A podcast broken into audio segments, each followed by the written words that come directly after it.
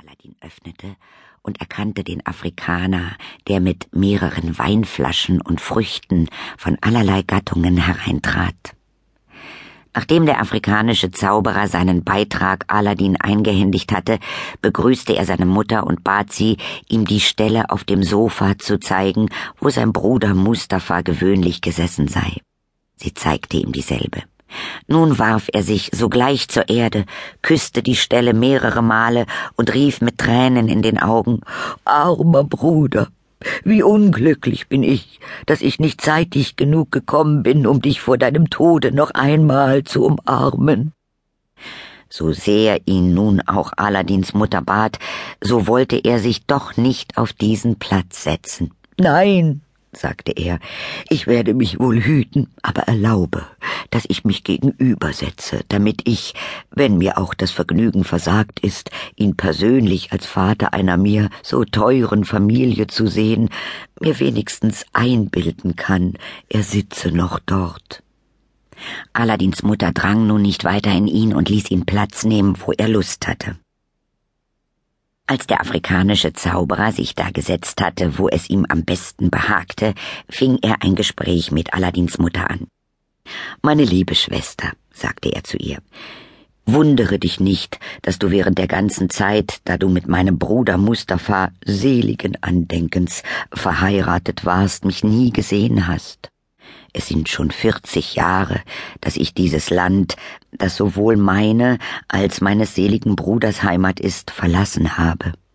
Seitdem habe ich Reisen nach Indien, Persien, Arabien, Syrien und Ägypten gemacht, mich in den schönsten Städten dieser Länder aufgehalten und bin dann nach Afrika gegangen, wo ich einen längeren Aufenthalt nahm da es indes dem Menschen angeboren ist, sein Heimatland sowie seine Eltern und Jugendgespielen auch in der weitesten Ferne nie aus dem Gedächtnis zu verlieren, so hat auch mich ein so gewaltiges Verlangen ergriffen, mein Vaterland wiederzusehen und meinen geliebten Bruder zu umarmen, jetzt, da ich noch Kraft und Mut zu einer so langen Reise in mir fühle, dass ich ohne weiteren Aufschub meine Vorbereitungen traf und mich auf den Weg machte. Ich sage dir nichts von der Länge der Zeit, die ich dazu brauchte, noch von den Hindernissen, die mir aufstießen, noch von all den Beschwerden und Mühsalen, die ich überstehen musste, um hierher zu kommen. Ich sage dir bloß, dass mich auf allen meinen Reisen nichts so tief gekränkt und geschmerzt hat, als die Nachricht von dem Tode eines Bruders, den ich immer mit echt brüderlicher Freundschaft geliebt hatte. Ich bemerkte einige Züge von ihm auf dem Gesichte meines Neffen, deines Sohnes, und dies machte, dass ich ihn aus all den übrigen Kindern, bei denen er war, herausfand. Er hat dir vielleicht erzählt, wie sehr die traurige Nachricht vom Tode meines Bruders mich ergriff. Indes, was Gott tut, das ist wohlgetan.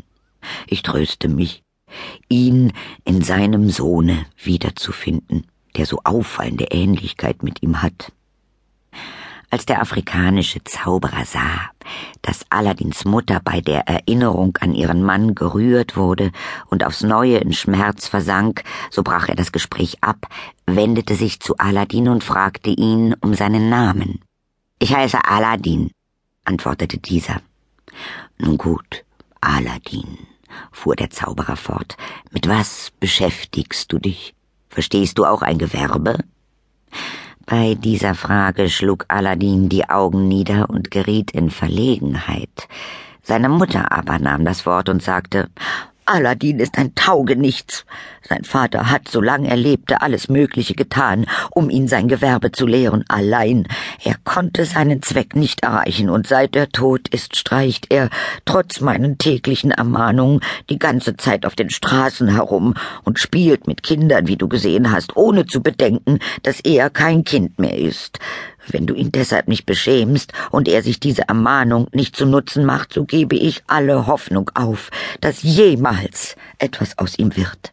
Er weiß, dass sein Vater kein Vermögen hinterlassen hat und sieht selbst, dass ich mit meinem Baumwollespinnen den ganzen Tag über kaum das Brot für uns beide verdienen kann.